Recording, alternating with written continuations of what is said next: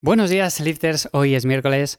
Hoy os quería hablar acerca del porcentaje graso. Hoy he salido un rato a dar un paseo antes de grabar este episodio y iba pensando que en esta última definición, cuando estaba bajando porcentaje graso y demás, os explicaba sobre todo cómo iba entrenando, pero nunca os comenté cómo me medía yo el porcentaje graso y cómo lo estimaba para saber más o menos en qué porcentaje andaba, ¿no?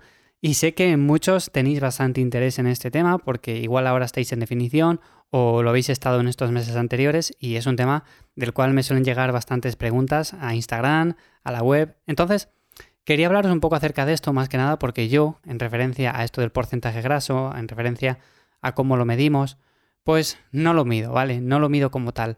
No utilizo ni plicómetro, no utilizo báscula de bioimpedancia, no utilizo ningún método de estos y básicamente lo que hago es mirarme en el espejo e ir viendo poco a poco cómo va evolucionando sobre todo la bajada de peso, porque me interesa que la grasa se vaya perdiendo de esas zonas en las cuales a veces es un poco más complicado, se va alargando la definición y cuando nos damos cuenta estamos con los brazos bien definidos, con las piernas también, pero quizás nos queda todavía un poco de grasa en el abdomen.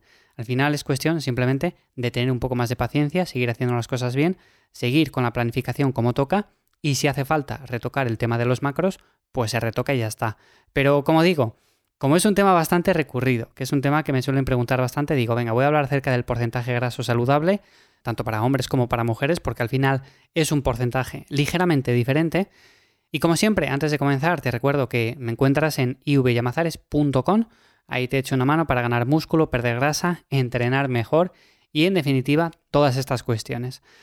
El tema del porcentaje graso Creo que en otros episodios, sobre todo en cuaderno de entrenamiento, ya le he dedicado algo de tiempo, pero es cierto que no deja de ser un tema que a la gran mayoría le preocupa. Le preocupa más, sobre todo, que el porcentaje de músculo que tienen con respecto a la grasa que tienen en el cuerpo. Yo creo que es algo más interesante porque, como he dicho muchas veces, ganar músculo es un proceso bastante difícil y perder grasa es un proceso bastante sencillo siempre que hagamos las cosas bien. Por supuesto, hay que tener paciencia y normalmente cuando empezamos un proceso de definición no la solemos tener. Pensamos que en una o dos semanas nos vamos a ver bien y llevamos igual con un porcentaje alto unas cuantas semanas o meses, ¿no?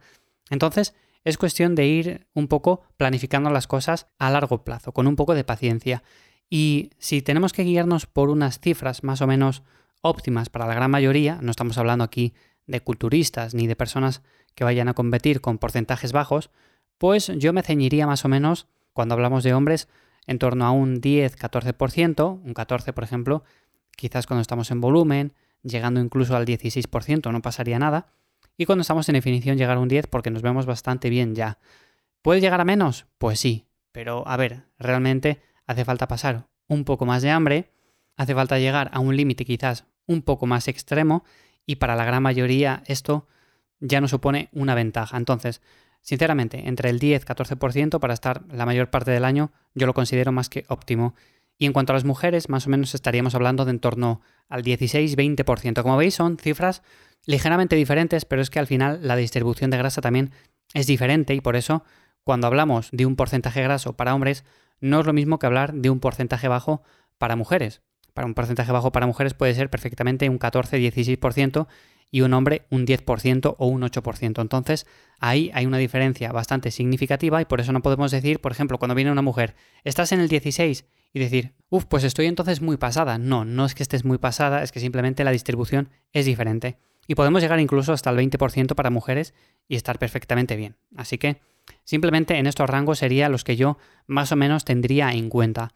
Y a partir de ahí tenemos diferentes métodos de medición, como digo, yo no utilizo ninguno, no utilizo ni báscula de bioimpedancia, no utilizo ni plicómetro, no utilizo nada porque básicamente son métodos que son poco fiables y al final nos pueden dar o nos pueden ayudar en ese sentido un poco para irnos guiando, pero a largo plazo, sinceramente, lo mejor es ir haciendo vídeos, ir mirándonos en el espejo, haciéndonos fotos y poco a poco con esto vamos viendo una evolución.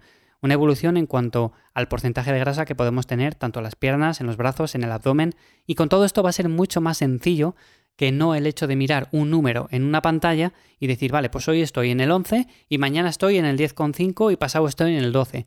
Bueno, el agua también influye y posiblemente con estas básculas lo más probable es que varíe también el porcentaje graso. Por lo tanto, igual nos da un 10 y estamos en un 11 o nos da un 12 un día y estamos en un 10,5. Es muy difícil, además tenemos diferente porcentaje graso dependiendo de la zona donde lo midamos, por ejemplo, si utilizamos un plicómetro. Entonces, aquí hay que ver también el conjunto y cómo está distribuida esa grasa. Eh, esto es algo que también se va dando cuenta uno con el paso del tiempo de que según vas entrenando, según vas haciendo diferentes etapas de volumen, de definición, pues tienes un porcentaje de grasa mejor distribuido.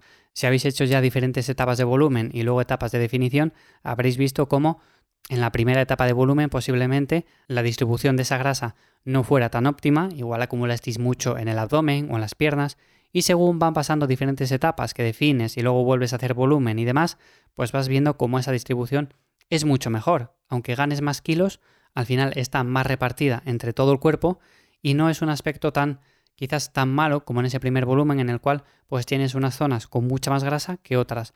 Bueno, es algo que como digo, normalmente con el paso del tiempo bueno, pues vamos mejorando y es cuestión de paciencia, de ir haciendo las cosas bien. Yo, como digo, no utilizo ningún método de estos porque lo considero sinceramente una pérdida de tiempo. Lo mejor, mirarnos en el espejo, que nos vemos mejor, pues vamos por el buen camino, que nos vemos peor, pues quizás haya que retocar alguna cosa. Pero ir poco a poco autorregulando todo esto y dejarnos de medir todo exactamente. Eso sí, por ejemplo, algo que sí considero interesante es el hecho de pesarnos semana a semana, porque así vamos viendo una evolución y vamos viendo si tenemos que ajustar el tema de los macros, si tenemos que subirlo, bajarlo.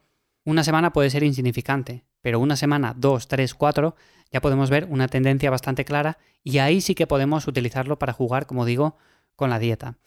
En fin, simplemente esto. Quería contaros un poco hoy este tema porque le venía dando vueltas y la verdad que, como digo, también es interesante, como no, si queréis que dedique un episodio a hablar de cómo podemos medir de la forma más fiable posible la grasa corporal en casa, pues también dedicaré un episodio, pero ya os digo que al final se va a invertir mucho tiempo, mucho esfuerzo, mucho sacrificio también a nivel mental porque vamos a estar continuamente pendientes y no merece la pena, no merece la pena en absoluto. De hecho, si lleváis entrenando mucho tiempo, os habréis dado cuenta ya de ello, de que si hacemos las cosas bien, pues vamos a estar bien. Si hacemos las cosas más o menos a medias, entrenando a veces, otras veces no, y descuidando la alimentación, de poco sirve que midamos el porcentaje graso. Esta es la reflexión que quería dejar hoy básicamente, así que espero que os sea de ayuda.